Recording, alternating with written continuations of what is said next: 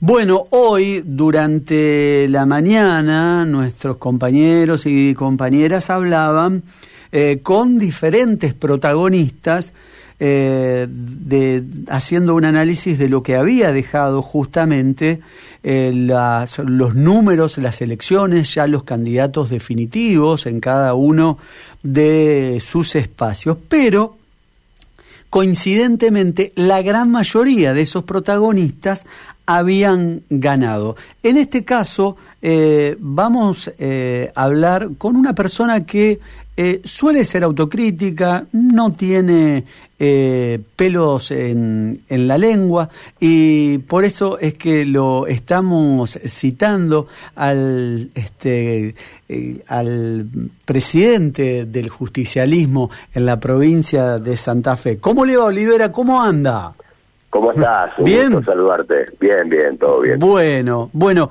yo decía que Usted cada vez que lo escucho, eh, cuando hay errores es autocrítico. En este caso, eh, el justicialismo sufrió, por lo menos de mi punto de vista, me parece una derrota importante, sobre todo cuando el justicialismo es, es, oficialismo. Eh, que muy en caliente todavía porque ni siquiera pasaron 24 horas. ¿Cuál es el análisis que hace de estas elecciones? Bueno, primero un, análisis general, ¿no? Donde yo digo, la gente generalmente a, a los gobiernos de turno lo está votando en contra, producto de sus crisis, de sus problemas, de no llegar a fin de mes, de lo que pasó en la pandemia.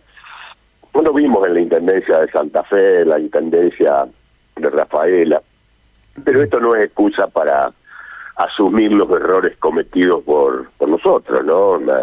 Eh, vamos a hacer una autocrítica. Eh, a ver, las, primeras reflexiones.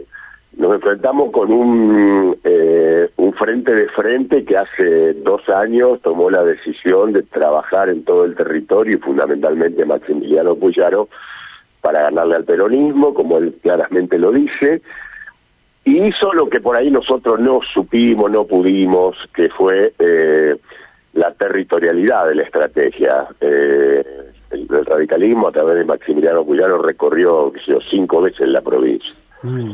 Nosotros definimos una estrategia tardía, tal vez nos confiamos, cerramos los acuerdos dos horas antes de, del cierre de lista, y ese tiempo nos jugó en contra. Hacia esto, a esto le agregamos que ellos tuvieron una intensa lucha interna que a veces potencia los votos, ¿no? Nosotros arrancamos con una estrategia de unidad, de tratar de no marcar demasiadas diferencias y tal vez esto lo jugó en contra y ahí me hago responsable, pero bueno, eh, me parece que por ahí pasa pasa el eje fundamentalmente y después no supimos enamorar a los santafesinos y santafesinas, nuestras propuestas hablaron más del pasado que del futuro, no tuvimos un mensaje para para la salud, para la educación, para, bueno, para una serie de cosas que, que son asignaturas pendientes. Más allá de todas las buenas cosas que ha hecho el, gobierno el gobierno de Omar en, en términos de, de, gestión pública, pero bueno, eh,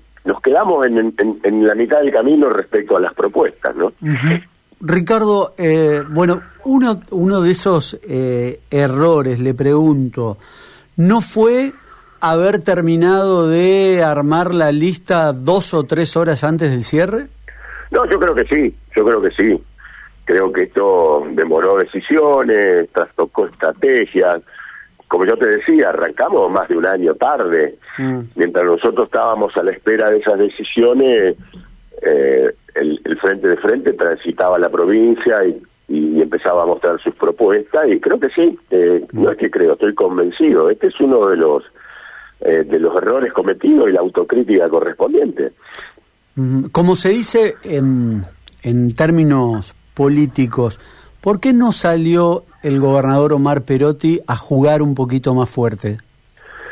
A ver, creo que en, general, yo no voy a personalizar, la mayoría de la dirigencia por ahí al no tener una interna fogosa, una interna fuerte, todos nos confiamos demasiado y no salieron los dirigentes en general más o menos a competir en, en, esta elección? Esta es una pregunta que yo no la puedo responder, pero sí puedo decir que mucha dirigencia territorial y demás con este sistema de boleta única privilegió su lista, eh, se olvidó de lo colectivo y bueno, esto es lo que tratamos de rever en, en las próximas horas, porque mañana hay una reunión en el partido importante con los con Lewandowski y los tres candidatos que compitieron. Bueno, para charlar todas estas cosas que estoy hablando con vos y seguramente Marcelo em, empezará su campaña acordando algunas cuestiones con el resto, ¿no? eh, yo le preguntaba eh, por, eh, por el gobernador, porque obviamente es la cara principal, el gobernador también fue y, ganó en su precandidatura y ahora candidato principal a, a, diputado provincial. Le pregunto, dentro de lo que será esta charla de, mm, de Lewandowski con los otros eh, competidores que tuvo hasta el día de ayer, ¿se suma el gobernador de la provincia? El, el, el, gobernador ha convocado a los 28 diputados que integrarían su lista. Esa es otra reunión que hay Ajá. mañana. Uh -huh. Eh, donde va a charlar con, bueno, con, con los que van a formar su, la lista que él va a encabezar. Esa también es otra reunión que, que se prevé para mañana al mediodía. No, no tengo detalles y demás, está armando en estos momentos, vos lo dijiste muy bien, todavía no hace 24 horas de todo esto, pero ya nos pusimos a trabajar y creo que Marcelo también va a hacer una convocatoria a los candidatos a senador y trataremos durante la semana de hablar con todos los actores fundamentales de, del territorio. A ver, ¿dónde nos sacó ventaja Puyaro y el Frente de Frente en el territorio? En algo que nosotros respetamos mucho y que tal vez por alguna cuestión u otra no lo hicimos en esta elección y hoy estamos pagando las consecuencias. ¿no?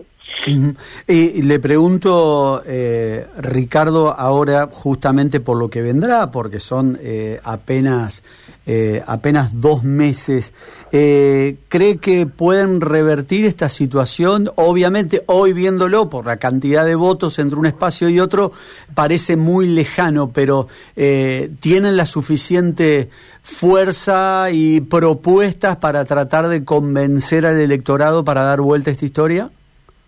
Yo creo que sí, estamos convencidos que lo podemos hacer. Primero porque hay una hubo una baja participación de la población. Yo te diría que participó en la elección la mitad de la gente. No es un dato menor. No digo que todos esos votos son nuestros, pero uno puede trabajar en función de eso. Y lo otro que seguramente mañana se va a plantear es el tema del territorio. Ir a los presidentes comunales, a los intendentes, a los consejos deliberantes bueno, a, a, charlar, a movilizar, que donde están los votos, ¿no? Más allá de las grandes ciudades que, requieren estrategias diferentes, porque por ahí entran más los medios y algunas cuestiones.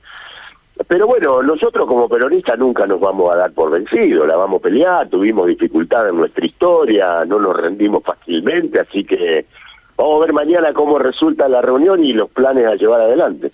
Eh, le, ¿Algo de esta elección le resultó sorpresivo, algo que no esperaba, Ricardo? No, primero la diferencia, y la diferencia, eso daban los cálculos, ¿no? Y lo segundo, que, bueno, uno toma conciencia, lo que te dije al comienzo, ¿no?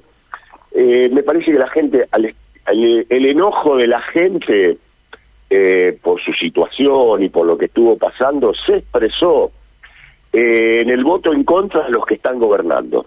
A ver, yo, viste, no es de mi partido Emilio Jatón, pero creo que ha hecho una gestión ordenada, viste, no con obra, y sin embargo la gente buscó una alternativa. Mirá Rafaela, mirá Constitución, me parece que la bronca se expresó votando en contra de los que gobiernan, y eso también tuvimos que ver nosotros que son los que estamos gobernando. ¿no? Uh -huh.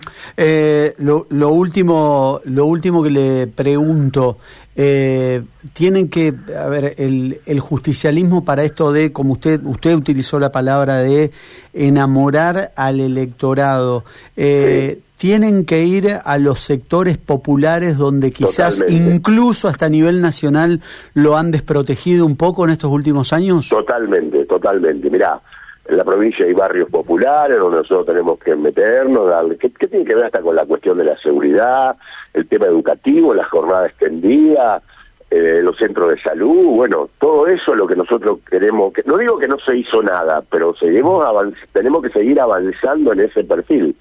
Así que, bueno, esa es la, el desafío, ¿no?